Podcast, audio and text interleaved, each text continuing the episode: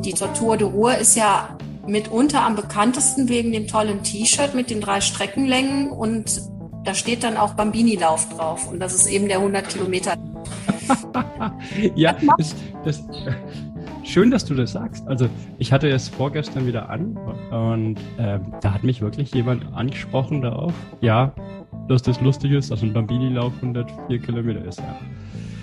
Genau. Du hast recht. Aber ich habe bei der Tortur gelernt, dass man das auch Windellauf nennt. Ja, ja, geil.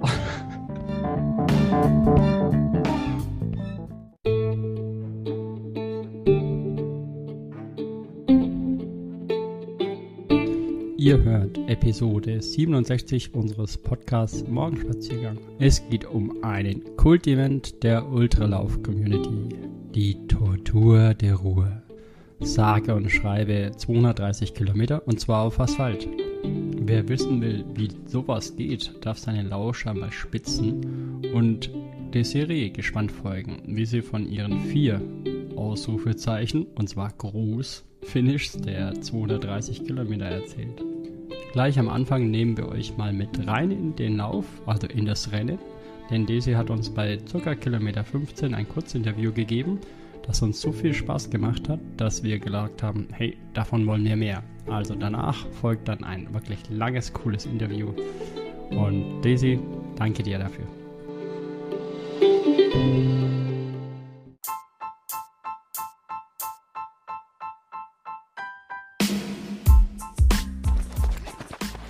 Ja, Daisy. Guten Morgen. Morgen. Zum Morgenspaziergang. Wie lange ist dann dein Morgenspaziergang heute? Äh, unter 230 Kilometer. Ein paar haben wir schon. Ja. das geht dann bis Sonntagabend oder so. Ingo, da bleibt mir die Spucke weg. Aber dir ja auch, weil du musst ja auch so weit laufen. Ja, genau. Auch, äh, auch das gleiche vorhaben. Und, ja. ja geil. Und, Desi, wie war die Nacht vor 239 Kilometern? Kurz. Kurz, aber okay. Warst du noch in der Disse? Nein, auf keinen Fall. zu spät gegessen, zu wenig geschlafen, aber das, was ich geschlafen habe, war gut. Äh, äh, tut man als Ultraläufer den Carboloaden? Also hast du darauf geachtet, was du gestern isst? Also ich habe es versucht mit Carboloading die Woche, habe aber so viel gar nicht essen können, wie ich mir vorgenommen habe. Und irgendwie habe ich es zeitlich auch nicht geschafft. Gummibärchen? Nein. Keine Gummibärchen? Keine Gummibärchen. Liebe Daisy, was, was heißt denn genau TTDR? Tortur hört, sich, hört, hört sich irgendwie wie ein Staat an im Osten, TTDR, aber ist es, glaube ich, nicht. also Tortur der Ruhe. Genau. Das ist ein Ultralauf von Winterberg an der Ruhr mit Haar entlang. Ich wohne selber an der Ruhr ohne Haar, also die kleine, ähm, bis zum Rheinorange nach Duisburg. Und den kennst du gut? Äh, ja, mittlerweile also, schon. Diese schöne, schöne Strecke, weil wenn ich da nachschaue, jetzt lass mich mal ganz kurz überlegen, bist du das erste Mal, glaube ich, 2014. 14. Das ist genau. im, im, im Ultra Trail, achso, wir sind ja gar nicht im Trail, da müssen wir auch noch, noch mal unterhalten. Aber im Ultra-Bereich schon eine Hausnummer, ne? Vor acht Jahren. Das erste Mal 230 Kilometer. Ja, genau. Hammer. Und dieses Jahr eben zum, man muss dazu sagen, es findet ja nicht jedes Jahr statt, sondern nur alle zwei Jahre. Wegen ähm, dem schönen Corona-Zeug hat es auch ein paar Jahre, also jetzt, es hat 22 stattgefunden und davor 18. Ja, also warst du jetzt jedes Mal dabei seit 2014? Genau. Schon, ich habe 2014 das erste Mal gestartet, da war es so mega heiß. Ähm, ja, mit meinem damaligen Freund zusammen haben wir es geschafft. Dann 2016 wieder. Und 2018 bin ich dann das erste Mal alleine gelaufen. Also ich hatte das mit meinem Freund, wir sind das immer von Anfang bis Ende zusammengelaufen. 2018 ist er nicht mehr gelaufen, hat mich am Rad begleitet. Ähm, da war ich halt, wie gesagt, das erste Mal alleine. 2020 ist es dann leider ausgefallen. Mhm. Ähm, ja, und jetzt 2022 bin ich dann wieder alleine gelaufen, ja. Und 2024 möchte ich auf jeden Fall das fünfte Mal starten und das auch wieder finishen. Ja, geil. Also schon jetzt viermal, wenn ich das, oder dreimal? Viermal. Viermal, ne? Okay. Ähm, wow. okay, jetzt nochmal, äh, wir müssen wirklich erstmal starten. Tour de Ruhr, äh, anscheinend an der Ruhr entlang, ähm, anscheinend 230 Kilometer. Wow. Genau. Wie viel von diesen Läufen gibt es denn überhaupt in, sagen wir mal, fangen wir mal einfach an, Deutschland? Also äh, ich, ich sage mal vorab, ich denke, dass es maximal eine Handvoll Läufe gibt, die halt dann jenseits der 100 Meilen sind. Ist das richtig? Hast du das irgendwo auf dem Schirm? Also ich jetzt leider nicht, aber ich, ich schätze es einfach nur. Das ist halt einer der, der wenigen Läufe ist, die halt wirklich so lange gehen. Ja, ähm, ob jetzt über 100 Meilen das insgesamt so wenig sind, weiß ich nicht. Es gibt aber natürlich auch Läufe, die zwar länger sind, wo man aber einfach die Zeit hat, dass man zwischendurch mehrere Stunden schlafen kann. Nee, Moment, korrekt. Ähm, ich rede jetzt nicht von den Tappenläufen. Also das ist ja nochmal eine ganz andere Geschichte, wo man dann durch Deutschland, durch Europa oder weiß Gott, durch Spanien durchläuft. Nein, nein, ich rede von einem Non-Stop-Lauf. Ähm, ja. Es gibt auch Läufe, die nicht direkt als Etappenlauf deklariert sind, wo man aber dennoch Zeit hat, zwischendurch äh, wirklich mehrere Stunden zu schlafen oder wo das mehrere machen. Wo also auf Deutsch die Finish, die Cut-Off-Zeit ähm, irgendwo da dann bei drei Tagen liegt oder irgendwas. Ja. Genau, ja. Okay. Wie bist du denn damals auf die Tortur der Ruhe gekommen? Ich bin auch in so einem Internetforum, die nennen oh. sich Kabauten. Wie heißt es? Kabernauten. Heißt Internet wirklich Forum, also so ein, also ein schönes altes Forum, das heißt nicht Facebook, ja, sondern. Das, ja, wirklich ein altes Forum, da ist auch nicht Hammer. mehr viel drin. Aber da haben sich früher wirklich Sportler aus ganz Deutschland und auch zum Teil aus dem Ausland getroffen, die einfach nach ganz verrückten Sachen gesucht haben und das mit viel Spaß und oft äh, einfach auch Spenden gesammelt haben für einen guten Zweck ähm, ja, die haben sich dann immer ausgetauscht, äh, was es so alles gibt. Und ähm, ja, da tummeln sich dann die Leute und die tun dann Läufe auf oder äh, Hindernisläufe, irgendwelche anderen verrückten Veranstaltungen und so kommt man dann da dran. Und die Tortur de Ruhr ist ja mitunter am bekanntesten wegen dem tollen T-Shirt mit den drei Streckenlängen und da steht dann auch Bambini-Lauf drauf und das ist eben der 100 Kilometer. ja, das, das, Schön, dass du das sagst. Also ich hatte es vorgestern wieder an und ähm, da hat mich wirklich jemand angesprochen darauf, ja, dass das lustig ist, dass ein Bambini-Lauf 104 Kilometer ist, ja. Genau. Du hast recht. Aber ich habe bei der Tortur gelernt, dass man das auch Windellauf nennt. Ja, ja, geil. Ja, genau. Dadurch ist ja eigentlich mitunter, also dieser Gag macht es irgendwie äh, bekannt. Und ja. äh, ja. Als wir damals geguckt hatten, dann wurde das Kreuz natürlich ganz oben gesetzt. Ich hatte vorher erst einen 100-Meiler in Berlin und äh, in Biel 100 Kilometer Lauf, ein paar kürzere Ultras, also quasi relativ wenig Erfahrung. Und wie, und Glück gehabt, wie lief dann dein erster 230er? Ja, es war einfach, das war das Pfingsten, was so mega heiß war.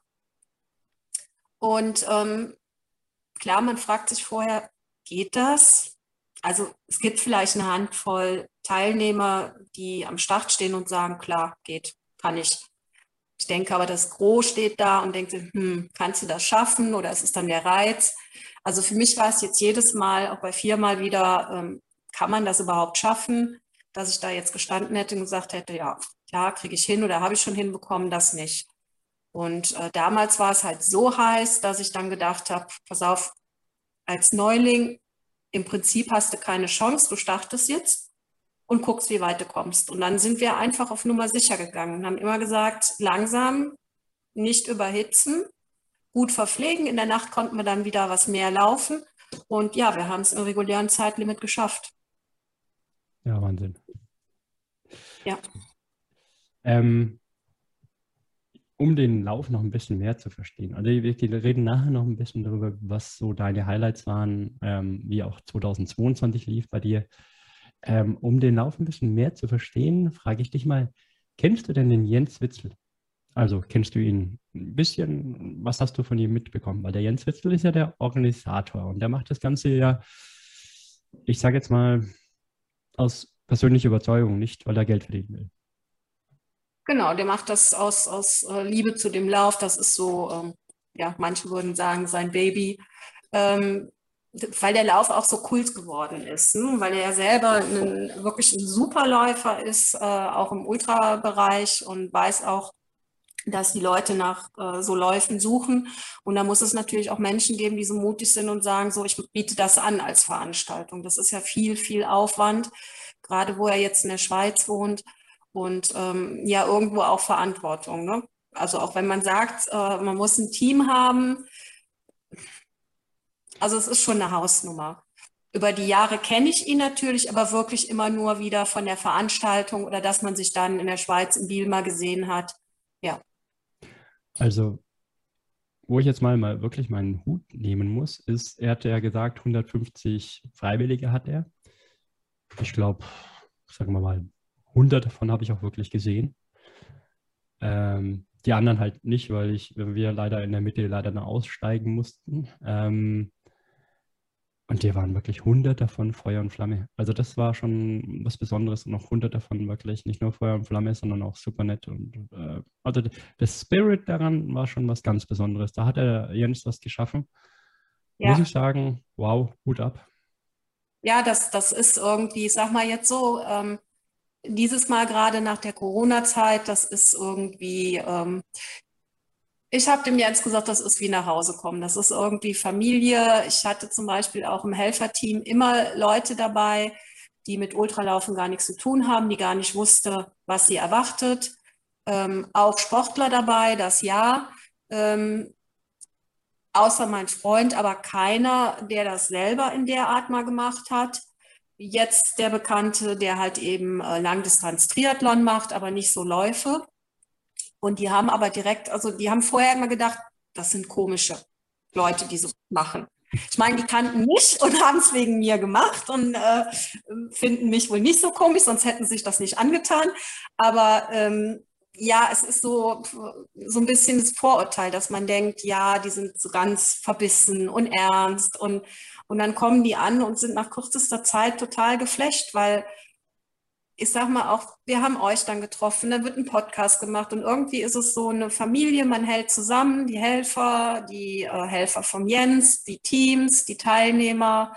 Es, ja, es ist so direkt eine eingeschworene Gesellschaft, Gemeinschaft, obwohl man sich vorher nicht kennt und vielleicht sonst auch im Leben wahrscheinlich kein Wort miteinander gewechselt hätte. Nicht aus Böswilligkeit, aber weil man einfach nie zusammentreffen würde oder ähm, jetzt erstmal denkt, man hat gar nicht so die gemeinsamen Interessen. Darf ich da nochmal einbiegen? Äh,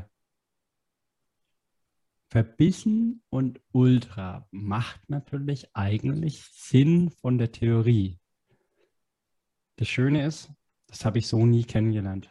Zu keiner Sekunde, sagen wir wenige Ausnahmen, die die, die Regel bestätigen, ähm, ist ja tatsächlich so. Also bei Ultras geht es äh, nicht um Verbissenheit. Zu sich selbst, ja, mag sein, aber nie gegenüber anderen. Und das ist jetzt meine Frage an dich. Also deine Freunde haben gesagt, okay, die Leute dort sind komisch. Ich würde sagen, ja, sind sie. Und das, das finde ich auch so toll. Also die Leute dort sind abstrus komisch. Und zwar schön komisch. Und zwar, ja. das sind, sind einfach, jeder davon ist ein unfassbares äh, Individuum, das man einfach mal kennengelernt haben muss. Die sind aber gleichzeitig sowas von lieb und nett oder genau. offen.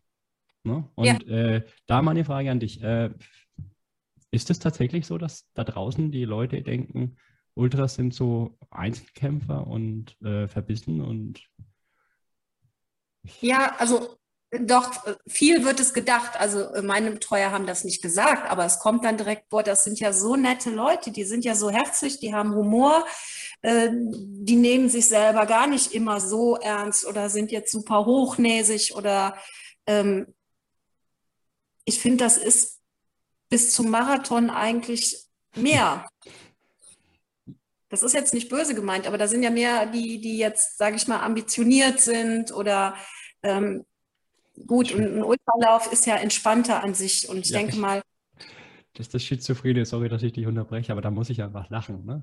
Also wenn wir sagen, ich weiß, was du meinst und ich sage ja genau dasselbe. Ähm, ein, ein 42, irgendwo 1,95 Kilometer Lauf ist ambitioniert und wenn du länger läufst, ist es nicht mehr ambitioniert. Das musst du einfach nur mal hm, auf der Zunge zergehen lassen.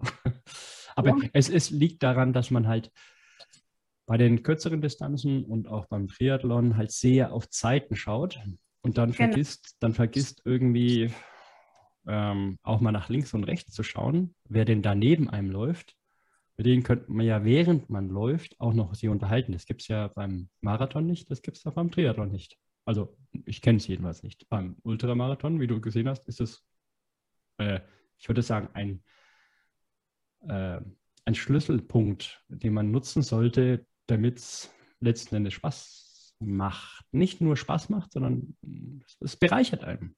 Weil man macht es ja. natürlich auch, weil man es gegen sich selber kämpft. Ne? Das muss man ganz offen sagen. Aber ist es wirklich so, meinst du, dass das da draußen überhaupt nicht ankommt, wie die Ultrawelt ist, richtig? Das ist interessant. Bei, bei vielen glaube ich nicht. Ne, weil das, äh, man kennt das nicht, das ist äh, viel, das, ähm, ich sag mal so, von Kollegen höre ich das, da, ähm, die wissen das aber im Großteil gar nicht so. Da kommt dann eher sowas wie, das ist gesundheitsschädlich, hast du nicht Angst vor deinen Bandscheiben, Knien, ähm, das macht krank, ähm, das ist verrückt, das macht man nicht. Ähm, dann hat einer gesagt, ja, man muss unglaublich stur sein. Das hat sogar jetzt einer meiner Begleiter gesagt. Auf der Heimfahrt sagt er, ja, man muss ja als Ultraläufer unheimlich stur sein. Sagt er, aber ich habe das jetzt so nicht gesehen. Sagt er, oder ich sehe das bei dir so nicht. Aber das mit den Stur, ich glaube, wir meinen eher so eine mentale Stärke auch oder diesen Willen einfach, das irgendwie da anzukommen. Du, da kann ich ähm, leider noch nicht so mitreden, weil das, was du da auf dem Kerbholz hast, ähm, habe ich noch nicht. Da kann ich dir in Zukunft irgendwas sagen. Insofern musst du mir das sagen. Ähm, äh, dann frage ich doch einfach, oder stell dir diese Frage. Ähm, ist es Sturheit oder ist es einfach das Wissen, das äh, nach einem Tief auch ein Hoch kommt? Hm, ich habe diese Tiefs in dem Sinne bis heute noch nie so gravierend gehabt. Also das wow. ist, ja, Moment, dass man sagt, es wird schwierig oder man muss gehen oder halt eben, weil man merkt, so sonst überhitze ich zu sehr oder ne, sonst kommt ein anderes Problem. Aber ähm, dass ich jetzt so gesagt habe, ich höre jetzt auf, macht alles keinen Sinn, dass ich äh, Bedenken habe oder Angst habe, dass ich das nicht im Zeitlimit schaffen könnte oder dass es da knapp wird, das schon. Aber ähm, hm, also das mit den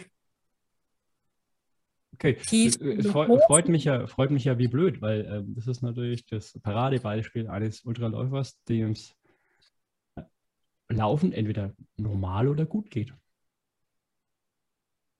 Ja, schon. Also ich hatte, ich hatte auch noch nie einen Krampf oder dass ich mich jetzt übergeben muss oder dass ich jetzt äh, unheimliche ähm, Schmerzen habe. Also als ich zum Beispiel das erste Mal in Biel gelaufen bin, nee, sogar vorher, Jahr vorher hatte ich äh, Radbegleitung gemacht ähm, da habe ich Geräusche gehört, wo ich gedacht habe, sterben die da gerade?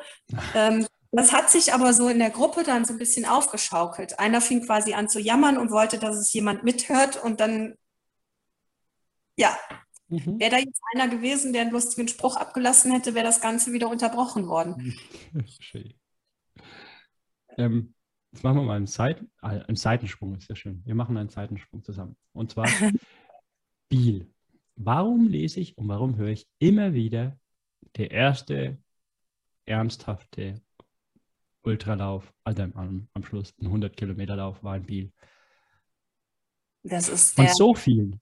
Also wirklich, das ist der Hammer. Also du ja jetzt auch. Also genau, das ist der traditionsreichste, ähm, zumindest hier in, in, in der näheren Umgebung. Es ist mit Sicherheit auch einfach ein ganz einfacher Lauf weil da so viele Verpflegungsstellen sind. Ähm, da sind die Marschierer vom Militär. Man hat also wirklich jede, jede Menge Zeit.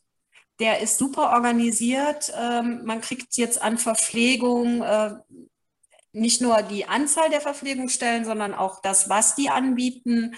Ähm, das ist enorm es ist mit Sicherheit einer der einfachsten 100 Kilometerläufe, die man machen kann. Und dann ist der halt relativ groß. Das heißt, man ist auch nie alleine. Man ist auch nicht der Letzte, der denkt, so, ich bin das jetzt äh, oder schaffe ich das. War das damals so und ist es jetzt immer noch so? Also ich war jetzt tatsächlich schon eine Weile nicht mehr da.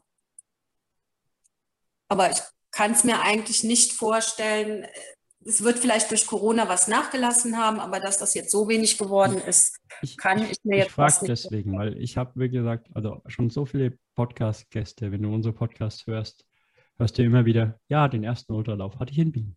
Mein Podcast-Partner, der Thorsten, dasselbe. Nun gut. Ähm, und gleichzeitig äh, lese ich auf Facebook einen, einen Post vom Herrn Jens Witzel, den wir jetzt beide als Organisator von Kultur der Ruhe kennen, wo er einfach schrecklich enttäuscht war von der Verpflegungsstation, die es da in Biel gibt. Jetzt muss man dazu sagen, Biel hat alle wie viele Kilometer? Alle drei Kilometer Verpflegungsstation? Kann das sein? Drei nicht, aber irgendwas, ich glaube, einmal ist die längste Strecke, also als ich das letzte Mal da war, ähm, waren es acht Kilometer, ansonsten sind es auch mal fünf Kilometer. Also Strecke- und da reden wir von Essen. Ne? Ja, äh, also wie gesagt, ich war jetzt ein paar Jahre nicht mehr da. Ähm, jetzt nicht, kann jetzt nicht genau sagen. Doch ich kann es genau sagen. Das letzte Mal war ähm, 2018. Das war drei Wochen nach der Tortur, genau. Da war Ähm, ich es. Ja. Okay, also ich, aber das ist schon, das ist schon eine Hausnummer mit den weiß nicht, 20 Verpflegungsstationen oder, oder 15 auf 100 Kilometern. Ne? Also Auf, wie war es bei der. Tortur der Ruhe? Da, die hatten ja ein ganz anderes Konzept. Ist ja das Konzept, ähm, hör zu, lieber Teilnehmer, organisier dir eine, äh, einen Supporter-Crew. Ob das einer ist, ob das fünf sind, was die machen, ist denen überlassen. Kommen wir gleich nochmal dazu. Aber das dient dazu, ähm, dass du umsorgt bist, weil die Verpflegungsstationen Stationen sind alle, sagen wir mal, 25 Kilometer, korrekt? Ja, äh, zum Teil ein bisschen näher und auch mal ein bisschen weiter. Ja, genau. Genau, Sind nicht sagen wir 30. Irgendwo, Ja. Also, ja. Und äh, findest du diese, es ist ja so, also findest du das gut? Der Punkt ist, du musst halt jemanden finden, der für dich drei Tage ähm, widmet, wirklich, also der, der drei Tage äh, seiner Zeit ähm, dir schenkt. Und ich habe ja da Leute gesehen, also die sind ja 230 Kilometer mit dem Fahrrad gefahren.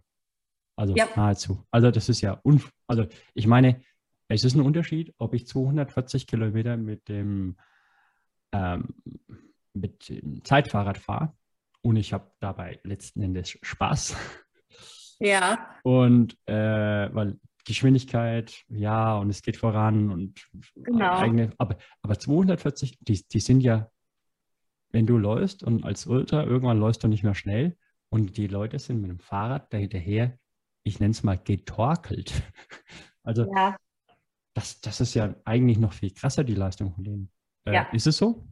Ja, auf jeden Fall. Also das habe ich auch jedes Mal gesagt. Ich hatte, äh, ich weiß, im ersten Jahr hat äh, ein Teenager, ganz junger Mann, seinen Vater am Fahrrad betreut und es war so heiß und die, die fahren ja dann auch schon mal je nachdem ein Stückchen vor und halten da mal an. Und dann habe ich ihn da angeguckt und habe gesagt, ich will nicht mit dir tauschen. Also selber das machen ist einfacher als diese Betreuung. Die Betreuung, das das ist unglaublich. Also ich sag mal, zum Glück stellt der Jens die Teams ja auch so hoch an, also auch im Ansehen irgendwie, weil das ist ja wirklich so.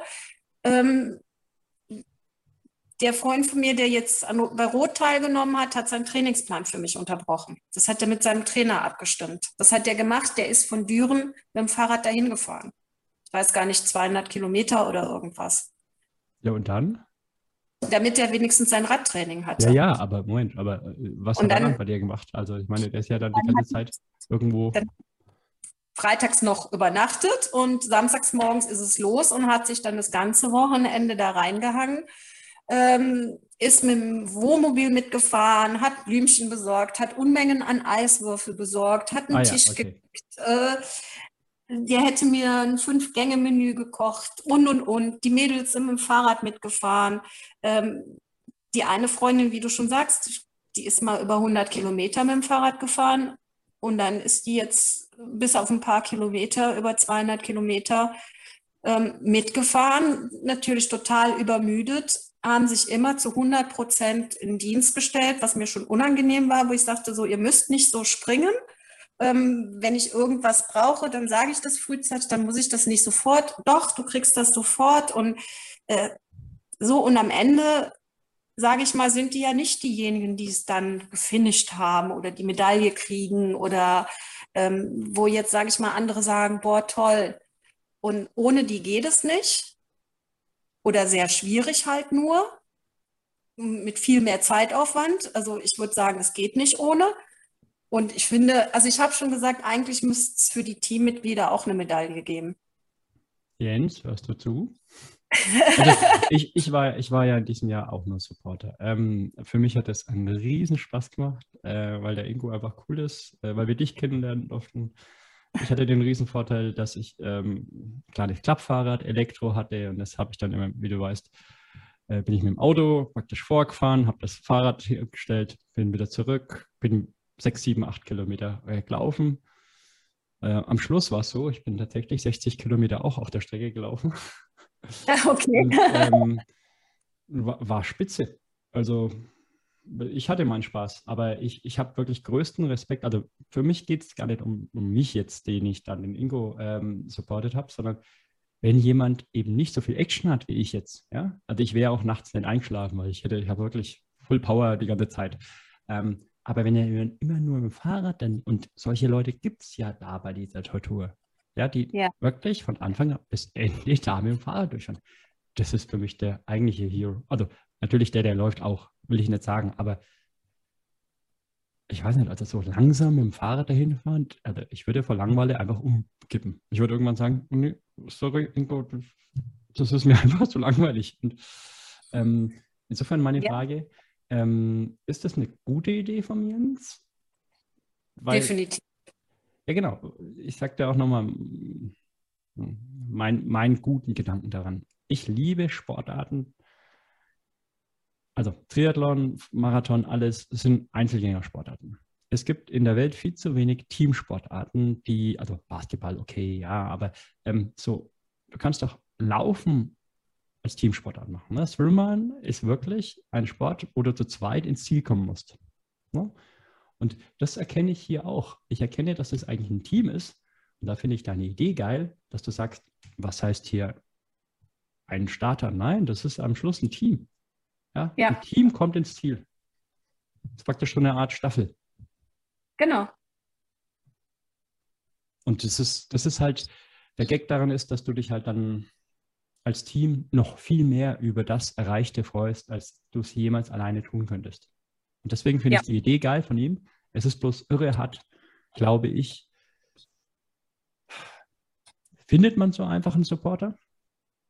Äh, nein, es ist, es ist schon, äh, ist schon nicht so einfach, zumal das Pfingstwochenende auch für Kurzurlaube, äh, normalen Urlaub ja auch recht beliebt ist. Und wie ja. du schon sagst, ja. ne? ich sag mal, wir sind freitags angereist, wir sind dann montags nach dem Frühstück wieder abgereist. Ähm, ja, und sich dann komplett in den Dienst äh, des Läufers zu stellen, und ich meine, ich habe gesagt, das müsst ihr gar nicht so machen. Aber die Helfer machen es automatisch. Wobei auch alle immer gesagt haben, es hat irre Spaß gemacht. Das hätten wir uns nicht vorgestellt. Ähm, der Triathlet sagt, boah, ich habe beobachtet und ich habe unheimlich viel für mich mitgenommen, auch für mich, für mein Triathlon. Und hat sonst immer gesagt, nee, Ultra nicht. Und meinte, okay, ich bin noch zu jung, aber irgendwann werde ich auch mal was machen. Nicht unbedingt äh, 230, aber ja. Ja, Daisy, äh, wie meinst du das? Oder was hat dein Freund gesagt? Ähm, er ist noch nicht alt genug für ein Ultra. Hm. Hm. Ja, hm. ich glaube, also viele Jüngere, die können ja noch richtig schnell laufen. Und äh, wenn man das kann, macht das bestimmt auch Spaß. Und ähm, die gucken dann nach Zeiten und haben da ihre Erfolge raus. Ähm, ja. Aber ist das nicht ein großes Vorurteil? Ich, du, jetzt ist es ja der Punkt. Also Ultras sind uralt, weil die können ja nicht mehr schnell und deswegen müssen sie so lange laufen. Die haben ja Zeit, sind ja Rentner.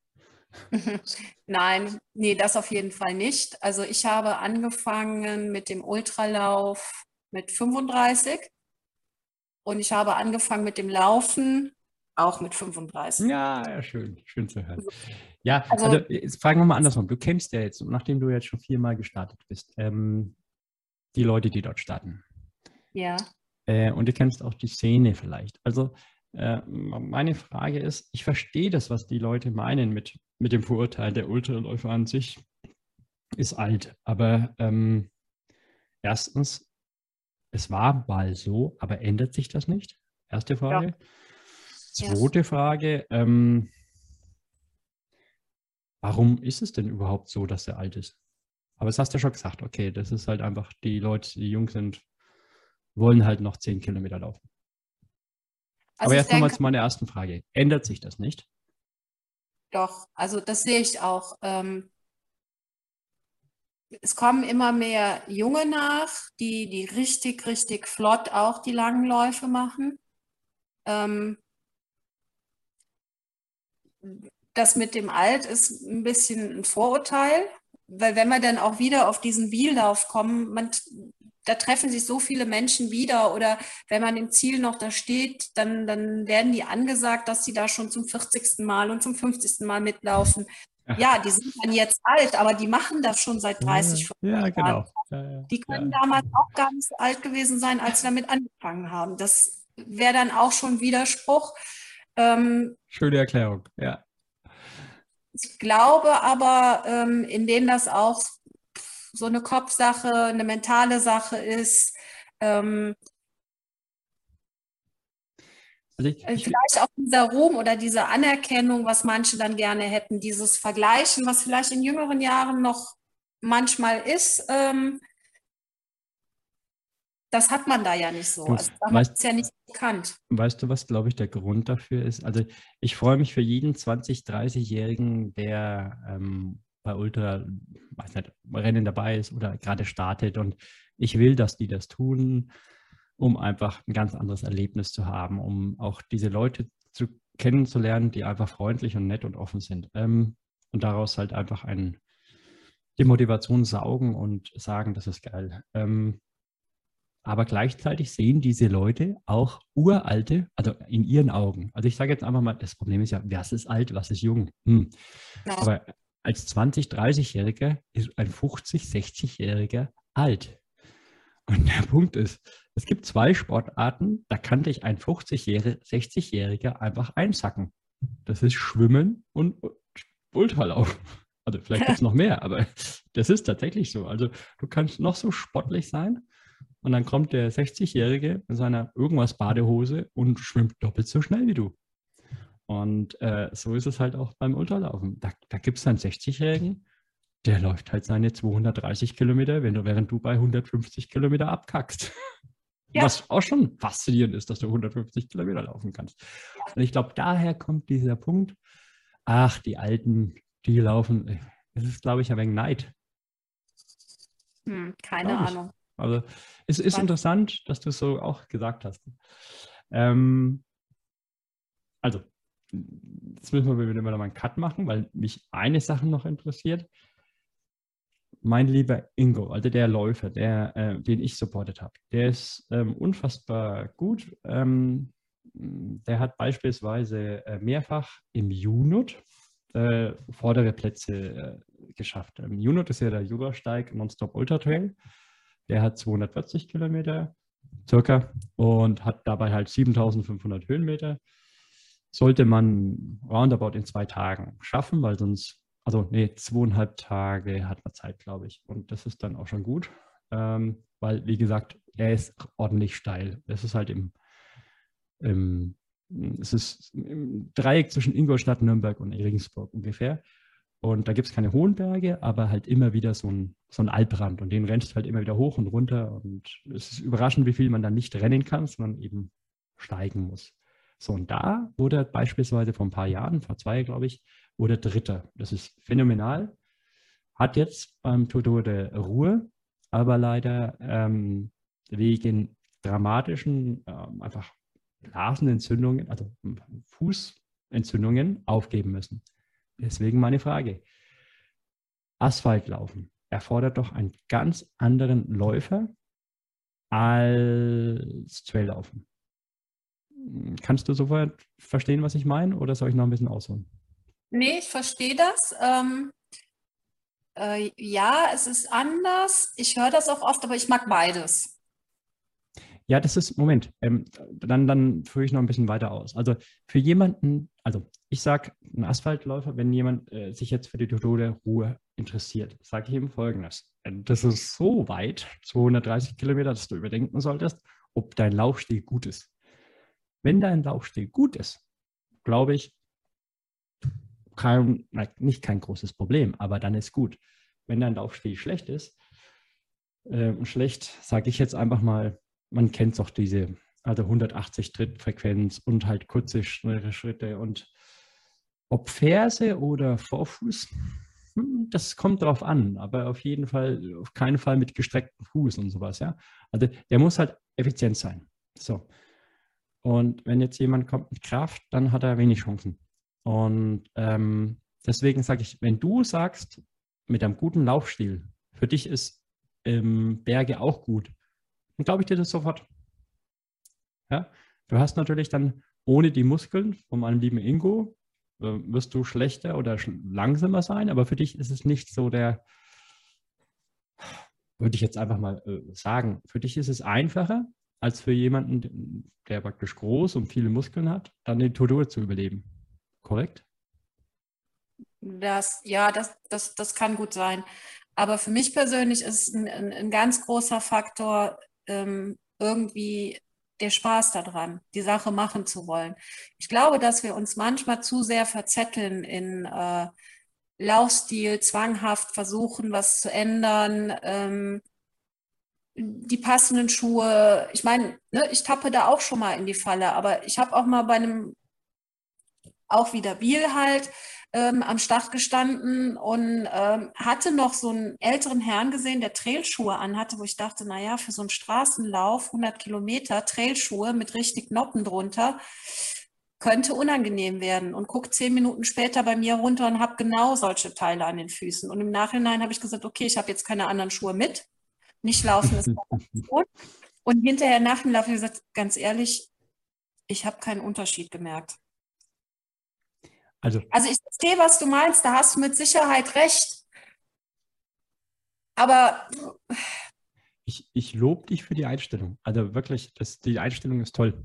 Äh, will ich mega, mega loben und hervorheben. Ähm, beim Ingo und mir war es so, wir hatten bis zum Ausscheiden bei 115 irgendwas Kilometer ultra Spaß. Also so richtig. Deswegen war es auch schade, dass es nicht weit ging, aber wenn es halt gesundheitlich und das war wirklich da grenzwertig. Ich habe versucht, seine Füße zu, ähm, ja, äh, wieder gerade zu rücken, aber es hat überall wehgetan und dann ging es einfach nicht, weil man weiß ja, man hat ja noch die Hälfte noch vor sich. Ja. Und ähm, zwischendurch gehen? Bei uns, ja, ja, bis, jetzt also alle Details von Ingos Lauf kann ich jetzt nicht erklären. Ich wollte nur sagen, wir haben wirklich irre viel Spaß gehabt. Ähm, und ich will für Läufer, die dort starten, sagen, ähm, achtet auf eure Technik einfach. Das ist mir schon wichtig, weil, ähm, was nicht, also die Leute, die ich gesehen habe, das waren, also die ganzen Asphaltläufer sind für mich wirklich gute Techniker. Also die Technik kann 100% unterschiedlich sein. Da sage ich jetzt nicht, die Technik ist besser, sondern einfach, sie sind effiziente Läufer. Okay. Ja gut, ich, ich habe von Natur aus vom ersten Tag einfach kurze Schritte und eine hohe Schrittfrequenz. Mhm, mhm, mhm. Ich höre. Auch ja, das, das, das, hilft einfach. Ne? Heute, heute keine Probleme. Ähm, ja, ich laufe scheinbar effizient. Deswegen ist es vielleicht dann auch falsch, wenn ich das so sage, weil ich das eben nicht das so mit. Genau, du siehst das als normal voraus. Das ist das große Problem, dass man das dann gar nicht so kennt. Ich ähm, habe auch gelernt, ähm, wo auch die Ärzte gesagt haben, solltest du nicht tun. Und die haben das trotzdem gemacht mit Freude. Ähm, da kommt dann vielleicht der Dickschädel, die Sturheit so ein bisschen. Ähm, du hast mit Sicherheit recht. Und wenn es an die Gesundheit geht, äh, sollte man es definitiv nicht machen, weil dann hat man hinterher äh, so lange Ärger damit, dass man dann seinem Hobby nicht mehr nachgehen kann. Ähm, da gebe ich dir 100 Prozent recht. Trotzdem nicht, man darf auch nicht mehr alles gerade so wie so eine Doktorarbeit sehen und zu ernst nehmen. Also so ein bisschen. Finde ich spitze, dass du das gerade als Tote Ruhe-Chefin äh, so, also Chefin, finde ich schon gut. Äh, wir kommen gleich noch darum, warum, darauf, warum. Ähm, so sagst, ähm, weil Spaß, das Ganze dient ja dem Spaß. Und äh, ich muss sagen, ich, mir hat die Tote Ruhe Spaß gemacht und ich würde es eben jedem anderen auch empfehlen. Äh, mit dieser kleinen Einschränkung, dass man halt wissen muss, was, wo sind seine äh, Stärken, wo sind seine Schwächen. Und ähm, das Wichtige ist auch, muss ich mal klar sagen, ich bin jetzt kein Verfechter davon, dass man seine Technik ändern sollte, weil ich habe es versucht, schaffe ich nicht. Also ich kann sie ändern, aber meine Natur ist irgendwie anders. Also ich bin auch jemand, der läuft halt eine 155er Frequenz. Wenn es stark ja. kommt, mal 160.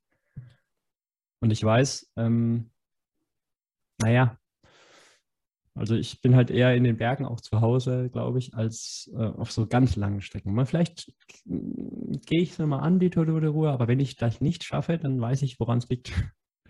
Okay. Und, ähm, wenn, dann muss man sowas halt wirklich knallhart trainieren, glaube ich. Wenn man weiß, dass die, äh, dass die Effizienz nicht perfekt ist, dann muss man halt einfach, ähm, blöd gesagt, da muss man mehrere 180 Kilometer Läufe machen, damit ich mal einen 240 Kilometer Lauf machen kann. Befürchte ich. Das weiß ich. Also okay. letztendlich sind 38 Stunden auch sehr viel Zeit, solange man in Bewegung bleibt. Das Lustige ist, beim Unit sind es, glaube ich, noch mehr. Ich glaube, das sind, ich weiß es jetzt gar nicht, wie viel, wie lange da das Cut-Off ist. Ähm, Nochmal eine, eine Frage von vorhin. Wir haben doch vorhin gesagt, diese diese 42 Kilometer äh, bedeutet, dass die Leute eher so auf Zeiten schielen und mehr, ähm, mehr Stress haben und weniger auf die Leute selbst schauen. Jetzt frage ich mal, also links und rechts von sich. Jetzt frage ich mal, jetzt kennst du auch die Bambini-Laufstarter und die Leute, die halt bei 100 Meilen starten. Ich habe Teile davon kennengelernt. Ähm, Frage an dich erstmal, ist es so, dass die auch so hm, verbissen sind, wenn man es mal so sagt, wie du es vorhin äh, erklärt hast? Nee. Schön. Gar nicht. Also du meinst jetzt wie Marathonläufer, oder? Ja, es ist so. Wir hatten also ja vorhin so eine Grenze definiert von 42 Kilometer. Und das ist, also es ist, sagen wir mal so an, es ist ja schon so, dass es zwischen 100 Kilometer Läufer und ein 240 Kilometer oder 330 Kilometer Läufer einen Unterschied gibt. Und den finde ich sehr toll. Nämlich derjenige, der 100 Kilometer läuft, der versucht schon irgendwo seine Pace zu halten. Ja, und dem 200er ist es doch eigentlich erstmal bis auf die Top-Top-Läufer, wie vielleicht auch du, ähm, ist es ja eigentlich egal. Der sagt einfach nur, hey, wenn ich die Pace halten will, dann halt am zweiten Tag, aber nicht am ersten Tag, richtig? Ja, okay, aber für mich ist da immer das Ziel heil ankommen. Ja, das ist ja das, was ich sage. Also du hast überhaupt keinen Stress, weil du sagst, hey, du willst Spaß haben, hey, du willst ankommen. Und beim 100 Kilometer Lauf, glaube ich, also ich habe halt mehrere 100 Kilometer Läufe gemacht und da kenne ich es von mir selber und von anderen Leuten, da will man Zeiten schaffen. Hm, kann ich, kann ich nicht so bestätigen. Also ich wenn man läuft, ähm, ich suche mir immer gerne Opfer, die ich so ein bisschen auch mal zutexten kann. Super. Ich sage halber auch immer so, du kannst mir sagen, ich soll den Mund halten, das ist auch gut. Ähm, gut, das sind dann immer Leute, die sagen, du, ich bin dir dankbar, mich lenkt das gerade ab, ich kann gerade nur nicht antworten, aber mach. Ähm, ja, ich meine, wenn es einfach lockerer dieses Wohlfühltempo läuft, dann läuft man vielleicht mal schneller und dann sagt man vielleicht auch zum Schluss mal, oh ja, cool. Aber ich bin jemand, der immer auf seine Reserve bedacht ist, dass immer alles in Ordnung ist und äh, dass ich weiß, so, ich habe meine Reserven, ich kipp jetzt nicht aus den Latschen, mir geht es gut, äh, also ich bin da eher zurückhaltend. Also ich habe dich ja vorhin schon gelobt, dass du eine Muster-Ultraläuferin äh, bist, weil du äh, ja keine großen Tiefs erlebst, sondern dir es meistens gut geht. Und diese Einstellung ist natürlich noch besser. Ne? Also vielleicht hat es auch was damit zu tun. Also Respekt. Ja, also es gibt auch wo es schwer ist, so, so nicht. Ne? Aber ähm, ich glaube aber auch, dass wir, äh, ich verallgemeine das jetzt einfach mal, Frauen das nicht so ausgeprägt haben. Weil wir uns das, glaube ich, ähm, lange, lange vorher überlegen, die Dinge überhaupt anzugehen da gut vorbereitet reingehen, auch mental, weil wir uns vielleicht auch oftmals, es wird nicht auf alle zutreffen, ähm, gar nicht so viel zutrauen und da ein bisschen vorsichtiger angehen. Also ich habe es äh, wenn ich jetzt einfach mal bei der Verallgemeinerung bleibe, eher bei Männern erlebt, dass die sagen, ja, also ich finde ich heute unter, weiß ich nicht, unter 29 Stunden will ich auf jeden Fall bleiben. Ich sagte, nee, da muss man schon ordentlich am Laufen bleiben. Also man vertut sich ja bei so einer Strecke, da muss man bei einem VP mal in, in, ins Heim der Kanuten rein, ähm, man muss 3000 Mal Pipi machen, man muss was trinken, äh, ein bisschen was essen und ähm, gut, dieses Mal war es unheimlich schwül. Ich hatte jetzt Dinge, die ich vorher noch nie erlebt habe. Ja, dann, dann sattelt man um und, und nimmt es, wie es ist. Das klingt jetzt so einfach, aber ja, dann muss man halt rechtzeitig dann umplanen. Ähm, und das kann man, also wenn man dann schon vorher sagt, so das muss unbedingt unter der Zeit sein, dann, dann kann es schwierig werden, bis auf eine Handvoll, die, die das richtig sattelfest können. Also ich hatte es auch 2018, hat mir einer gesagt, wenn ich gar nicht mehr laufen kann, wenn ich nicht mehr laufen kann, dann höre ich auf. Oh. Dann habe ich gefragt, das meint auch nicht gehen. Also Anstiege gehen wäre okay. Aber wenn er merkt, er kann nicht mehr wirklich joggen, laufen, dann wird er aufhören. Also ich, äh, das ist jetzt hier eine Handvoll, die es tatsächlich durchlaufen. Sagt das, äh, und dafür schmeißt man das ja dann auch nicht hin. Ähm, wenn man weiß, ich komme im, im Zeitlimit gut an und habe jetzt noch 20 Kilometer oder was auch immer, dann zu sagen, nee, das ist mein Anspruch. Und den Anspruch hat, haben ja die meisten oder ganz viele beim Marathon, wenn man da ja startet und denkt, das musst du durchlaufen können. Und wenn man es nicht durchlaufen kann, sagen ja auch Außenstehende eher mal, ja wie? Bei einem Ultra gehen die ersten manchmal nach fünf Kilometer, zehn Kilometer äh, ganz in Ruhe, essen was und kein Mensch würde auf so eine Idee kommen zu sagen, Mensch, warum gehst du jetzt schon? Ja, ja, genau. Deswegen. Ja. Da fängt ja das Rennen erst am zweiten Tag an. Das ist ja das Schöne. So, jetzt ist interessant. Wie war denn 2022 für dich? Ähm, ja, schwierig. Sehr schön, auf jeden Fall. Ähm, schwierig, weil man auch nicht wusste, wo man steht nach dieser Corona-Zeit. Also ich hatte keine langen Läufe in der Zeit, also richtig langen Läufe, ähm, weil es Veranstaltungen nicht gab oder die äh, mehr privat organisiert waren oder man da sehr weit hätte reisen müssen ähm, oder sehr weit, aber schon halt weiter hätte fahren müssen ähm, mit den ganzen Auflagen. Die Vorbereitung habe ich quasi mehr oder weniger alleine gemacht. Ich hatte durch einen Lauftreff zwischendurch mal Leute, die mal zehn Kilometer mit mir gelaufen sind. Den Rest habe ich alleine gemacht. Und was war dein längster Lauf dafür? Also dein Vorbereitungslauf? Also ich habe dann selber, ich habe unheimlich viele Marathons gelaufen, bis 50 Kilometer und habe dann aber dieses Jahr vor der Tour in Bonn noch so einen 72 äh, Kilometer Lauf gemacht und in Wuppertal noch diesen ähm, BHEW, den 100 Kilometer Lauf. Ähm, da Gut, aber dann hattest du aber schon bis zum, es ging ja irgendwo im Juni, hm, genau. weiß gar nicht mehr wann, 3., 4. Juni oder danach, weiß gar nicht mehr wann. Ähm, also waren praktisch fünf Monate. Wie viele Laufkilometer hattest du ungefähr bis dahin? Oh ja, das ist eine gute Frage. Circa, geschätzt. Weil wenn du sagst, du hast etliche Marathons, dann die 70, die 100, ist ja schon was. Also hört sich nicht viel an in der Länge, du hast recht, aber ein 100er als Vorbereitung finde ich schon gut. Genau, den habe ich ja auch bewusst noch eingeschoben. Ich hatte, ich glaube, so 2200 Kilometer. Ich habe aber vergessen. In fünf Monaten. Boah. Ist schon gut. Ja. Jo. Muss man aber, dann aber wahrscheinlich auch, ne? Oder das ja. könnt, könnte man. Genau. Und dann halt noch ein bisschen Fahrrad fahren, wandern, schwimmen, äh, was man noch so macht als Ausgleich, so als extra. Gut. Genau. Aber jetzt, man wusste halt nicht so wirklich, wo steht man jetzt bei den langen Dingen. Also die Pause war schon sehr, sehr lang. Es ist, äh, hatte so ein bisschen was dann wie beim ersten Mal wieder. Aber das, das hatten halt viele andere auch. Also das habe ich ja von vielen gehört. Und dann war es halt sehr schwül am ersten Tag. Ja. Und da habe ich zum ersten Mal gehabt, dass ich eigentlich so nicht essen und trinken konnte. Ich bin niemand, der sehr viel isst, sehr viel äh, Essen braucht. Ich habe aber mein Kohlenhydratgetränk und im Prinzip reicht mir das mehr oder weniger. Das habe ich aber irgendwie auch nicht trinken können. Wo ich gedacht habe, hm, nee, das geht mir am Magen, da kriegst du Kreislauf, also dieses Schwüle. Heißt hatten wir es 2014 auch. Ich meine, da sind wir dann auch ähm, sehr vorsichtig angegangen und das wusste ich ja auch. Ähm, und bin einfach sehr früh dann auf Nummer sicher gegangen und habe dann auch wirklich einen ganz großen Teil mehr Power Walking gemacht als Laufen.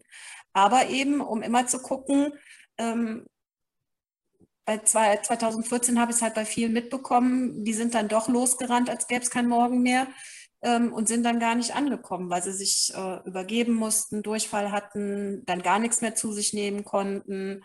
Ähm, ich habe dann halt immer kleine Schlucke Wasser genommen, wie es reinging ähm, wie gesagt, auch relativ viel Powerwalking gemacht. Die Oberschenkel waren sehr schnell zu. Das habe ich bei einem Lauf, in einem Lauf noch nie gehabt. Aber gut, ich wusste, mit der Methode kommst du vorwärts. Ich hatte mal Bedenken, ob ich das äh, zeitlich schaffe. Aber gut, das hat ja dann am Ende doch noch ganz gut funktioniert. Und die, sag mal, die Probleme haben ganz, ganz viele gehabt. Also das habe ich, äh, der dritte Mann hatte das erzählt, der hatte das auch. Äh, bei den Frauen, die um mich rum waren, also es haben mir so viele gesagt, dass sie ähm, einfach, dass diese Schwüle da ähm, doch unangenehm war und dann eben die Oberschenkel schnell zu waren und das mit dem Essen und Trinken dann schwierig ist. Mhm. Jetzt muss ich erstmal die Katze aus dem Sack lassen und sagen, dass du ja nicht nur irgendwie gefinisht hast, sondern auch noch äh, tatsächlich Erste wurdest der Frauen. Also erstmal Hammer, schön. Äh, ja. Und ähm, also die ersten, okay, das ist jetzt fies, die ersten 15 Kilometer haben wir uns da gesehen und da hast du schon einen lockeren, einfachen Laufschritt gehabt. Jetzt sagst du Powerwalking, da ist meine Frage. Das ist ja genau das Gegenteil von dem, was ich jetzt gerade meine. Also Powerwalking, glaube ich, ist jetzt, kommt ja von Power. Ne? Ist ja ein Laufstil, der deine Muskeln jetzt aber richtig fertig macht. Also Hast du das dann wirklich viel gemacht oder ein Teil oder? Ja, doch schon viel dieses Mal. Also ich hatte 2018 zum Beispiel hatte ich so, ähm, die Tortur war die einfachste. Da bin ich es tatsächlich bis auf Anstiege durchgelaufen, langsam, aber durchgelaufen, war da auch deutlich schneller als dieses Mal. Ähm, Unter ja. 30 Stunden, ja. Genau, aber das, so ist es halt. Ne? Man startet jedes Mal bei Null. Und ähm, ob man da jetzt gewinnt oder nicht, das war ja auch nie der Plan. Also ist, für mich war immer das Ankommen, was mich sehr gereizt hat, war einfach dieses vierte Finish, weil da sind wir jetzt fünf. Und, Ach. Äh, ah, also das heißt, das fünfte Finish, da wärst du die Einzige. Nein, das, da werden ja noch welche mitziehen. Ja, ja, ja, gut. Aber äh, ach so, du meinst, ihr seid vier Leute, die jetzt. Ach, geil, cool. Spitze. Genau das, das war eher so meins, äh, was, ah. was mich auch gereizt und motiviert hat, äh, es auf jeden Fall zu versuchen, ja. Ja, wow. Und also dann nochmal, du hast recht, das ist viel wichtiger, als die erste Frau zu sein, weil viermal das Ganze, 1000 Kilometer praktisch. Und ja, ja wirklich, äh, ich, ich habe gar nicht so viele Hüte auf, wie ich da ziehen kann, darf. Ja, aber es klingt ja auch schlimmer, als es ist, weil, wie ich ja gesagt habe, ich habe auch dieses Mal echt viel Powerwalking gemacht. Und ich glaube auch, dass es, dass es viel, viel mehr Menschen könnten, wenn sie es wollen und wenn sie sich trauen würden. Hm. Also ich würde diesen Satz gerne jetzt genauso äh, in Stein meicheln. Aber dann schaue ich wieder auf 230 Kilometer Asphalt. Und auf meinen, auf meinen Satz, ich glaube, da haben wir unterschiedliche Meinungen, dass es äh, einfach einer wirklich guten Lauftechnik bedarf. Was natürlich jetzt nicht in Richtung Powerwalking geht, weil Powerwalking kann jeder letzten Endes. Und das ist was ein, also ich, ich meine, Powerwalken darf nicht unterschätzt werden. Ja, das hört sich jetzt einfach mal an, so kann ich ja machen, aber das geht unfassbar auf die Oberschenkel, ganz klar, und vor allem auf die Füße. Da müssen deine, weiß nicht, die Füße müssen das eigentlich mitmachen, weil die, die werden da ganz anderes genutzt dann als, also Ingo ist leider so ausgeschieden, weil er das auch viel gemacht hat und der unfassbar schnell war beim Powerwalken. Ich habe noch nie jemanden gesehen, der so schnell war. Aber wenn er dann ganz schlimme Blasen kriegt, dann geht es halt nicht weiter. Mhm.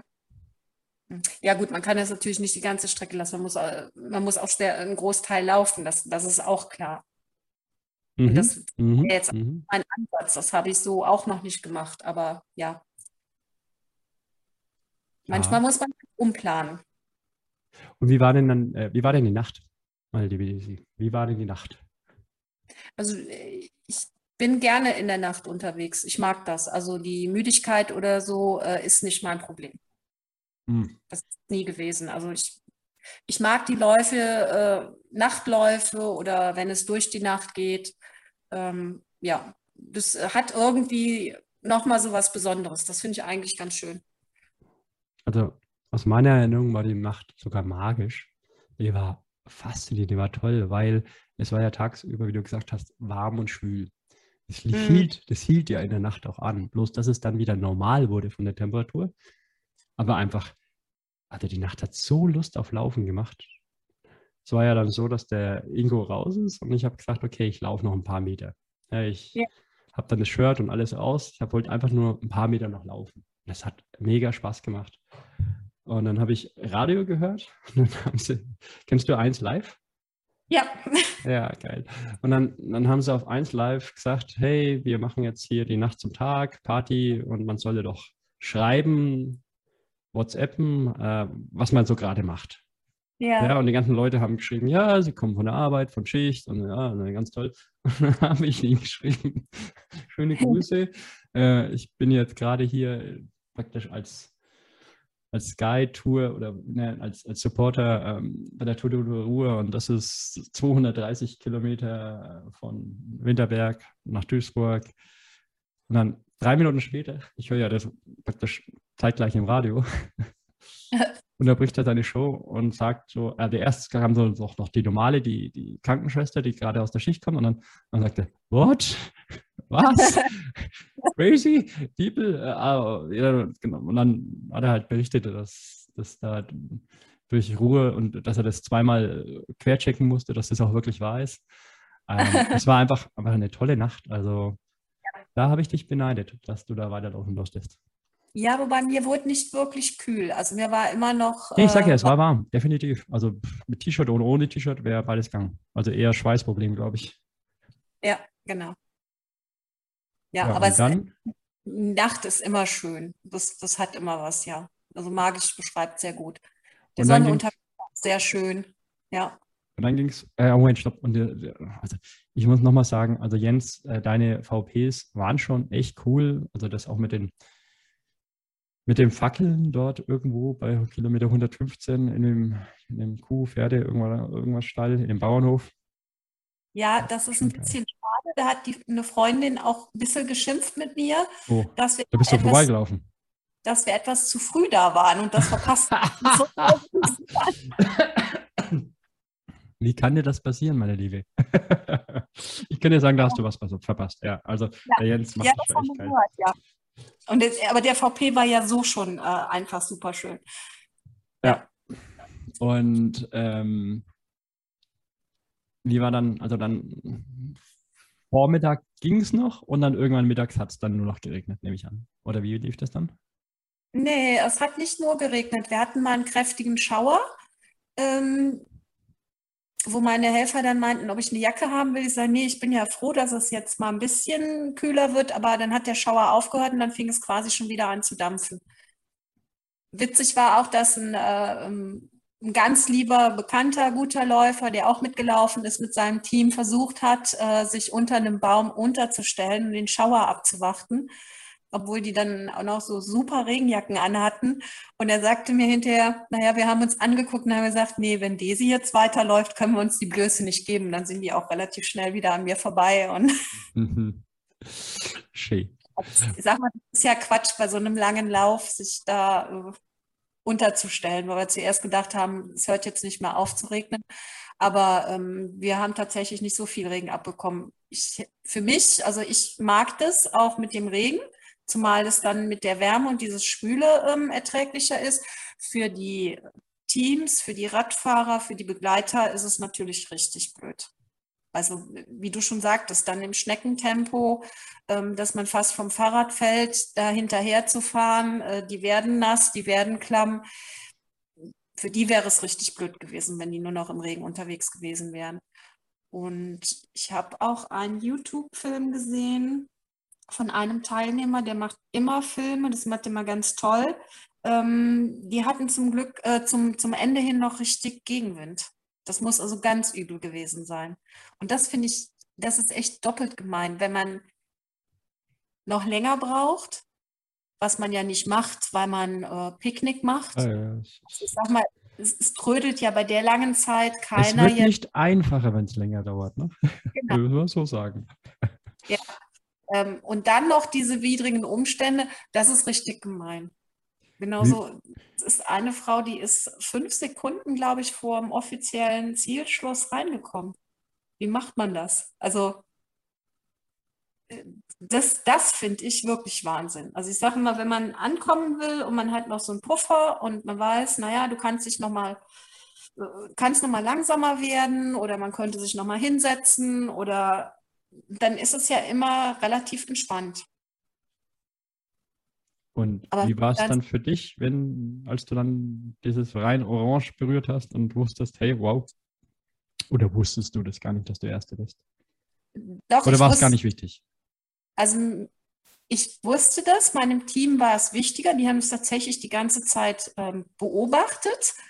Ähm, denen war es irgendwo auch wichtig. Ich habe aber von Anfang gesagt, ich mag sowas gar nicht, weil ich wirklich immer die Sache für mich mache.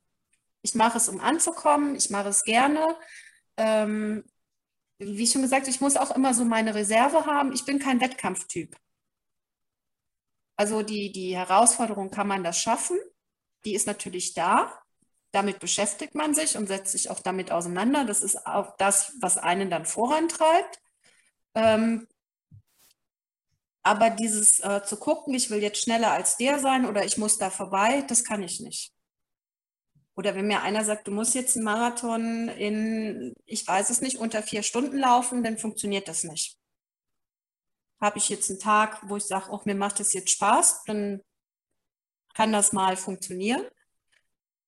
Aber das kann ich so nicht. Und, und, und wenn dann andere anfangen, also ich hatte es auch schon, dass ich äh, Dritte geworden bin, wo dann ähm, man jetzt ja, wenn du jetzt Gas gibst, gehst du an der zweiten vorbei. Und dann sage ich, nee, da bin ich wirklich stehen geblieben weil ich wusste, dass es ihr wichtig ist und dass es eine super Läuferin ist. Ähm, und habe gesagt, so, ich lasse sie jetzt vorbei, ich mache mein Ding. Ich musste es auch machen. Ähm, nicht, dass man einfach weiß, okay, wenn du jetzt einen Fehler machst, kann es ganz schnell vorbei sein. Wenn man dann Magenprobleme kriegt, Krämpfe oder irgendwas, dann ist es auf einmal auch zu Ende. Und es war wohl so, als wir dann im Hafen waren, ähm, hatten wir das nochmal signalisiert und das war ja da kann man es rein orange schon riechen. Und da habe ich wohl gedacht, okay, jetzt, jetzt äh, willst du das auch mal haben. Ähm, hätte ich ja nie gedacht, dass mir das im Leben mal passiert. Und eigentlich ist ja auch die zweite Frau eine viel, viel bessere Läuferin und hat es eigentlich viel mehr verdient. Aber für mein ich, da bin ich mal sprachlos, wie du das so sagst. Aber finde ich schön und ich habe ich hab das gesehen, weil die drei, äh, 2018, die drei ersten Damen, du warst das dritte, das waren wenige Minuten, die, die euch getrennt haben. Ja. Doch, da war schon was zwischen. Ja, aber keine Ahnung, also 29 Stunden, alle drei hatten halt 29 Stunden irgendwas. Also so gefühlt.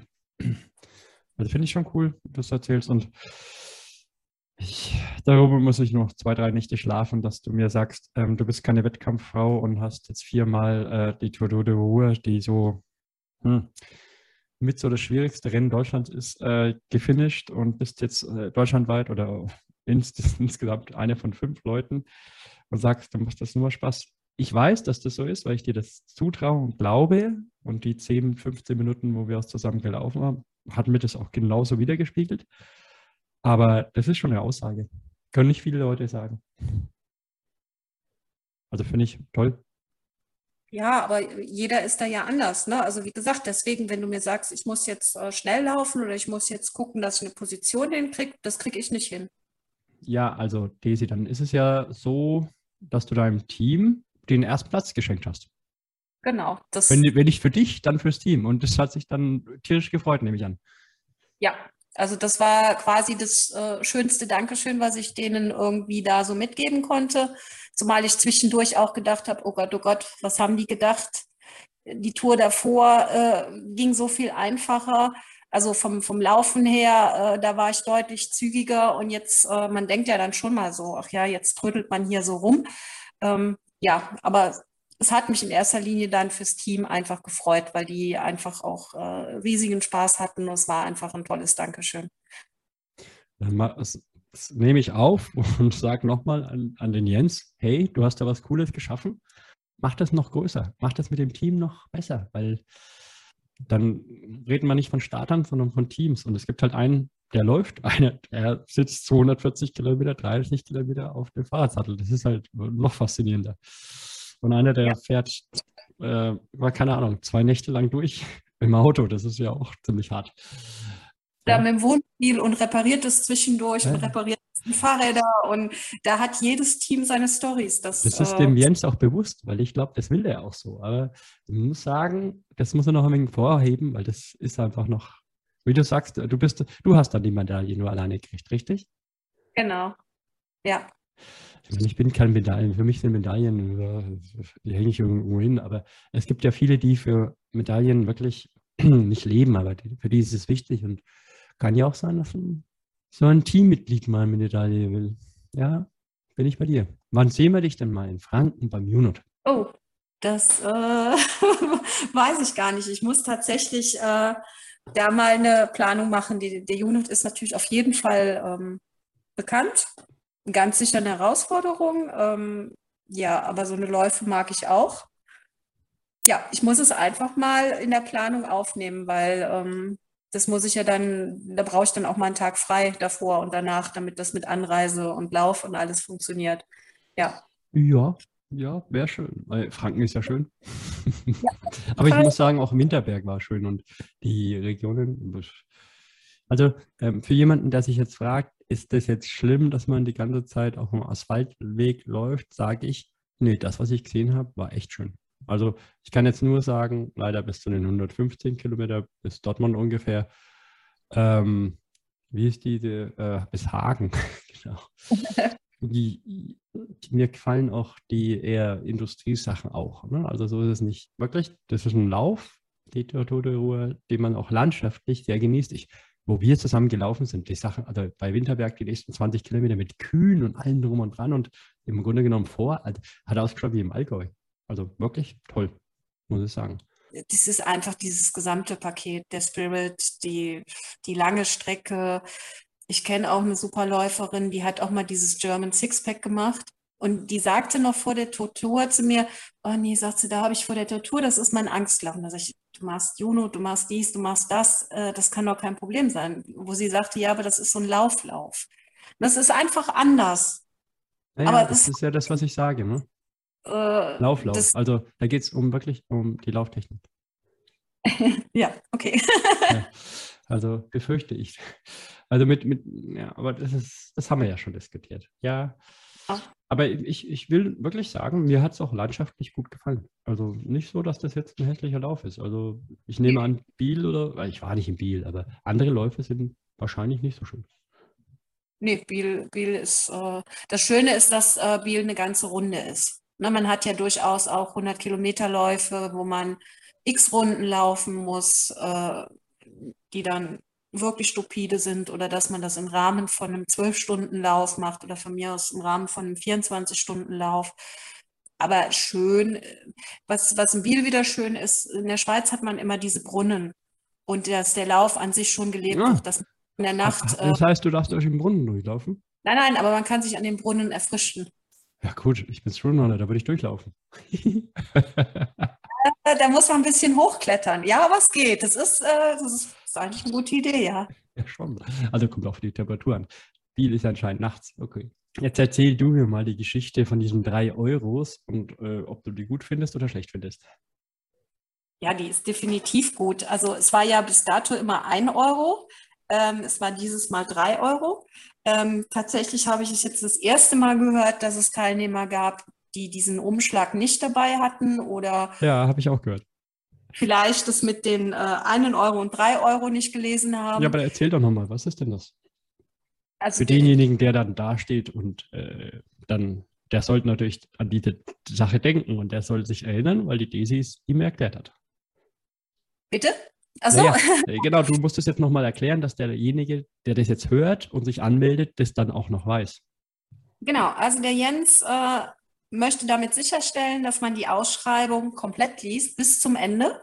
Jetzt könnte man natürlich hingehen und sagen, die Desi hat gesagt bis zum Ende. Das steht immer am Schluss. Man liest wirklich nur das Ende. Ähm, aber klar, wer so einen Lauf angeht, sollte sich einfach die Zeit nehmen. Es ist nicht viel, es dauert nicht lange, das komplett zu lesen. Und das Geld an sich, das geht äh, als Spende für den Nachwuchs. Und ähm, da der Jens bei dem Lauf 0 Euro verdient und wenn man die ganze Leistung und die Zeit und alles rechnet, äh, zahlen die alle irgendwie drauf, weil die mit Sicherheit auch ganz viele Dinge noch nebenbei machen, vorher, äh, die, die nirgendwo eingerechnet werden. Ähm, ja, und das mit der Spende, finde ich, ist einfach eine gute Sache. Und dass er nach einer Möglichkeit sucht, dass die Leute die Ausschreibung lesen, finde ich auch gut und wichtig. Ähm, wie gesagt, es, es, stehen halt Dinge drin, eben das Attest ist wichtig. Äh, klar, manche finden es lästig, auf der anderen Seite sollte man wirklich nur gesund an den Start gehen. Und das wird damit dann auch so ein bisschen abgesichert und auch für den Jens als Veranstalter. Also das kann man, ähm, kann man sonst gar nicht stemmen, wenn da einem Teilnehmer was passiert. Das äh, nee, möchte nee, gar nicht. Äh, bin ich bei dir. Ähm, also, ähm, ich finde es toll, dass der Jens auch an was nicht, gemeinnützige ähm, Ideen ähm, sich einfach beteiligt und darüber auch äh, die Leute auch beteiligen lässt. Ähm, das mit den drei Euro finde ich eine grandiose, tolle Idee. Äh, ich habe es bloß in einer Sache habe ich nicht verstanden, weil dieser Lauf hieß für mich organisiere einen Supporter und dann ja. stand drin, was die hatten auch extra noch eine Checkliste. Ne? Was soll der Supporter alles machen? Da stand eigentlich drin, wortwörtlich, also nicht wortwörtlich, das stimmt nicht, sinngemäß stand drin, ob dein Supporter, keine Ahnung, mit dem Fahrrad fährt, läuft, ob das einer ist, ob das fünf sind, ob die als Clown kommen, ob die eine Bassbox haben, mit manchen lokalen äh, Beeinschränkungen, äh, Einschränkungen. Ähm, da stand halt drin, ist alles egal. Ja. Und da hatte ich damals aufgehört, das war, also ich habe dieses alles komplett gelesen, ich habe auch die drei Euro gelesen, aber als er dann das geschrieben hat, äh, man kann eigentlich machen, was man will, man muss halt, ich fand es cool äh, formuliert, man muss halt ähm, Rücksicht nehmen, das ist das A und O, aber es genau. gibt keine, es gibt so viele Läufe, der Unit zählt da auch dazu, da darfst du auch zum Beispiel keinen, keinen Supporter dabei haben. Ja, oder du musst bestimmte Sachen halt beachten. Und das ist beim, beim Tour de Ruhe offensichtlich nicht so. Da kannst du letzten Endes alles machen. Ja, da kannst du kannst deinem Läufer halt währenddessen alles eintrichten. Das ist erlaubt, logischerweise. Ähm, und ja, und ähm, insofern hatte ich das hat mich damals, weil ich habe dann komplett alles wieder vergessen gehabt, was da drin stand, leider, weil ich mich gemerkt habe, okay, wegen Jens geht es nur darum, dass wir Rücksicht nehmen. Und das finde ich gut. Aber ja. wir können im Endeffekt alles machen. Und da hatte ich die drei Euro tatsächlich nicht mehr auf dem Schirm. Der, mein, mein, Läufer wusste das. Und ich ja. dachte, was für drei Euro? Ach so, die drei Euro. Und dann haben sie uns halt erzählt, dass davor einer das vergessen hatte und dass der mit dem Schild dann rumlaufen musste. Ich habe die drei Euro vergessen. Und an sich, ich finde es cool, wenn die Idee ist schon geil mit den, dass man das halt so kontrolliert. Also insofern null, null Kritik, nur ein von mir, ich habe es nicht ganz verstanden, weil an sich ist der Lauf ja so easy, ohne, ohne Regeln. Wo, aber du hast es jetzt schön erklärt, weil es gibt ja schon noch zwei, drei Regeln, das mit dem Attest und das mit dem, wo soll man parken und das ist ihm halt wichtig und deswegen, Punkt aus, deswegen null Kritik. Einfach geile, geile Geschichte. Genau, und man muss ja auch einfach sagen, wenn das nicht berücksichtigt wird, kann der Lauf nicht mehr stattfinden.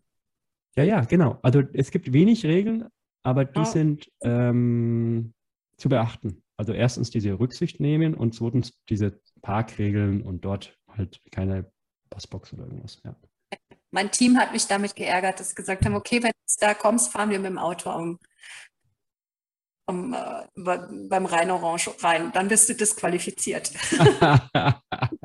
die ganze Zeit geärgert. Aber es gibt tatsächlich auch noch eine wichtige Regel und das finde ich auch gut, was er reinschreibt. Wir Läufer dürfen unsere Teams nicht anmaulen. Das steht auch irgendwo drin. Und mein Helfer meinte immer, doch, du darfst alles, nur wir nicht. Und dann sage ich, nee, und ich finde es auch gut so. Und ich finde es auch super, dass es äh, mir und meinen Teams bei jeder Tattoo gelungen ist, dass wir so eine Situation nie hatten, dass wir uns angemault haben oder angegangen sind, was durchaus in, in, in so einer Situation passieren kann, weil alle übernächtigt sind. Es passieren Dinge, äh, wo man gucken muss. Es laufen Sachen auch schief. Ähm, und trotzdem bin ich froh, dass wir das wirklich nie hatten. Weiß ich gar nicht, ob das mich nicht, ähm, nicht stören würde. Weil in Extremsituationen, das ist jetzt, wie du sagst, kennst du ja keine Tees, aber manchmal musst du jemanden anschreien, damit er, ähm, damit es wieder läuft. Und äh, wenn derjenige mich dann anschreit, damit es ihm besser geht, hätte ich kein Problem damit. Äh, wenn wir natürlich äh, ein zwischenmenschliches Problem haben, das ist jetzt der Unterschied, aber bloß, ob das jetzt anmaulen ist oder keine Ahnung.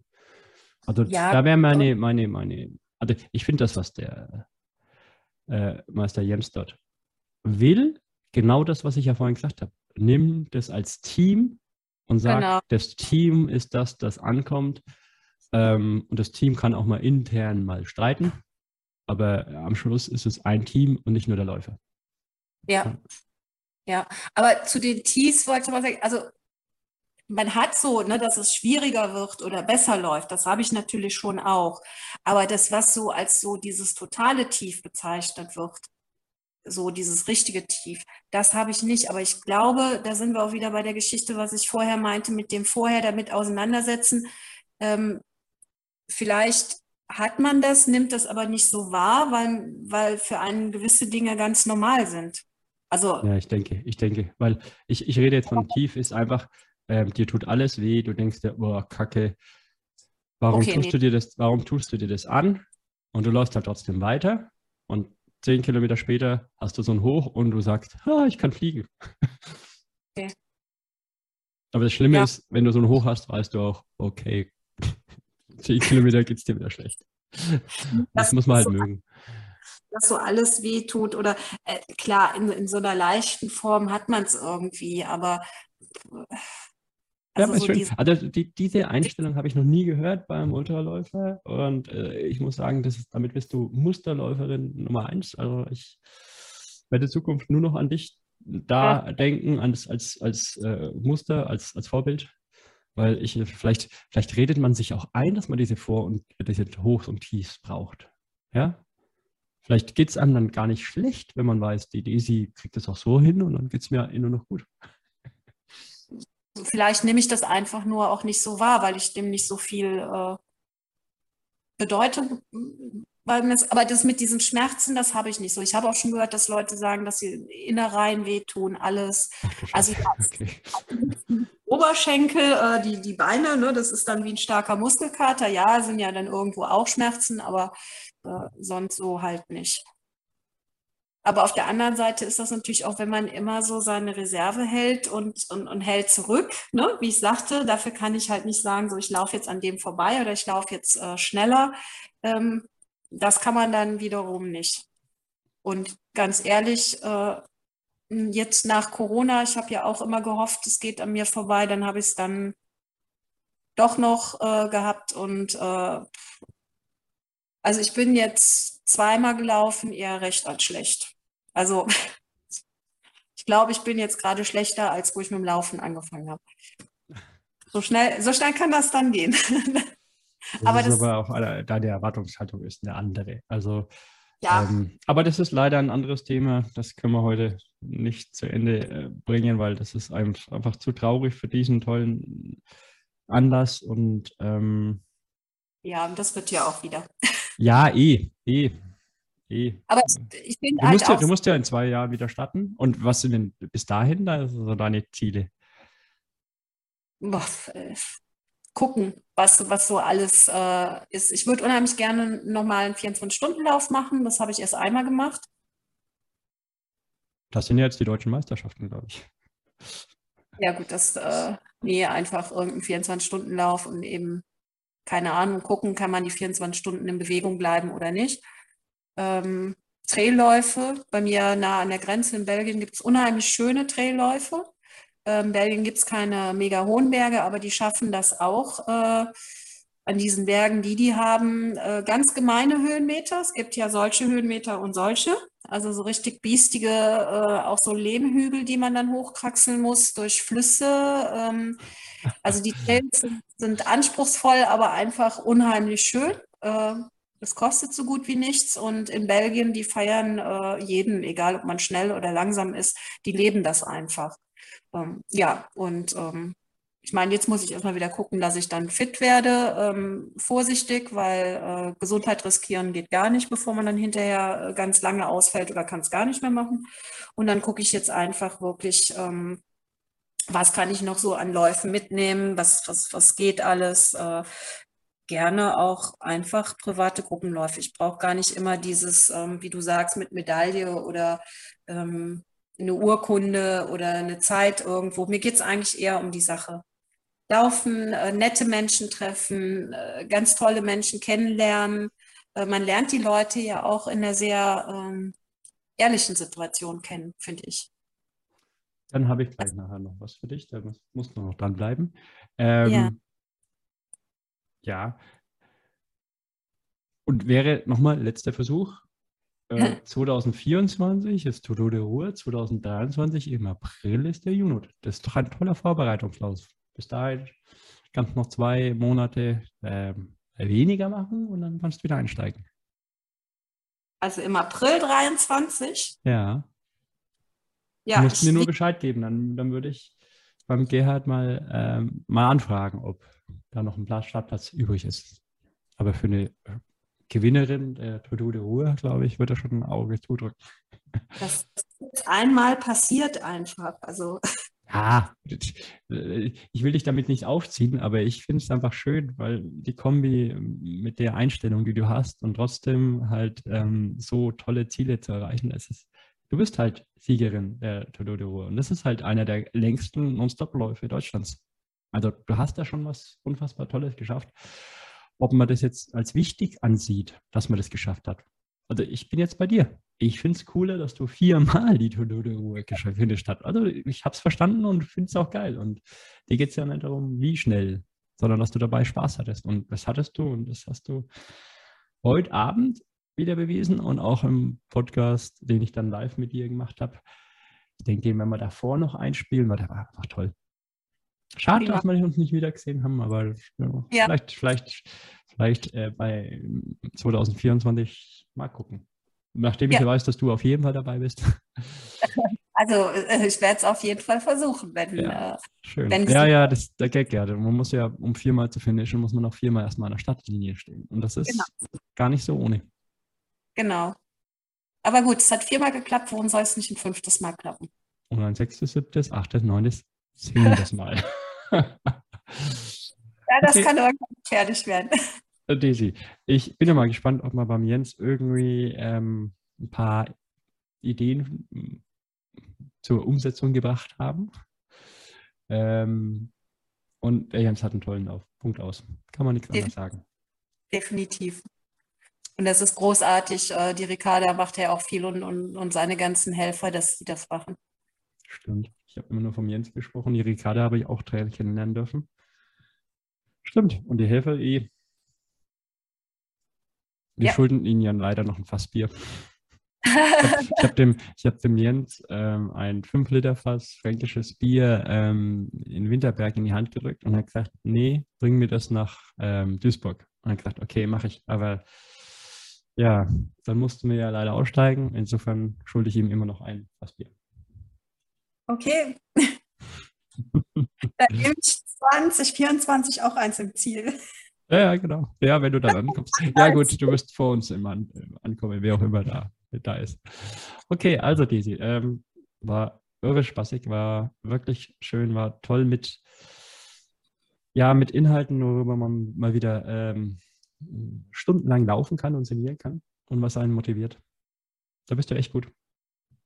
Danke. Du solltest, du solltest auch Coach sein, weil deine Einstellung muss man erstmal drauf haben. Mhm. Aber Coach sein ist äh, nicht immer nur das Beste. Okay, also dann einen schönen Abend. Oder willst du noch einen letzten Satz zur Tortur der Ruhe äh, sagen? Nein, außer dass wir uns 2024 wiedersehen. Genau. Schön. Und jeder, jeder, der das angeht, ist ein Held. Also, das ist einfach so. Der Jens hat es dieses Mal auch gesagt, der hat, äh, hat sich bedankt oder auch den allergrößten Respekt vor den Leuten, die gemerkt haben, gesagt haben, es tut es nicht, die dann eben auch aufgehört haben. Ähm, sag mal, da steht ja keiner am Start, der schlecht ist oder genauso steht da auch, ich sage es jetzt einfach mal, keiner am Start, der mit Sicherheit behaupten kann, ich rock das Ding heute mal. Es kann immer was passieren. Es kann, man muss es nur lang genug machen und dann wird es jedem irgendwann mal passieren, dass man eben den Lauf einfach abbrechen muss, aus welchen Gründen auch immer. Und da gehört auch was dazu, ähm, auch zu erkennen, bis hier, und hier geht es nicht weiter. Da ähm, habe ich auch Respekt davor, ja. Und das fand ich auch gut, dass er das auch so gesagt hat. Aber diese, genauso diese Demut ist der Grund, warum du es viermal geschafft hast und andere nicht ob es so ist, dass du die nächsten viermal auch wieder startest und finishst. Das steht in den Sternen, das kann keiner wissen, aber diese Demut vor dem Lauf wird dir helfen und ist ein Grund. Und deswegen sage ich ja, du solltest Coach sein, ähm, weil Leute, die diese Demut nicht haben, verlieren Chancen und finishen Sachen nicht, die sie finishen könnten. Ja, gut. Dafür bin ich nicht immer mutig genug. Mhm. Aber ja, aber am Schluss zählen Ergebnisse und du bist Nummer eins und hast viermal gefinisht. Ja, ja, definitiv. aber die, die, Demut und zu wenig Mut nimmt einen auch oftmals andere Chancen, äh, wo man sich dann selber gar nicht traut, äh, sich an die Ziellinie zu stellen oder. Aber trotzdem, die, das, das passt bei mir nicht zusammen. Zu wenig Mut bei einem 230 Kilometer Lauf auf Asphalt sage ich, passt nicht. Aber okay. es ist ja umso mehr Demut. Also finde ich ja toll, dass du so sagst. Der Unit. okay, auf zum Unit. Okay, genau.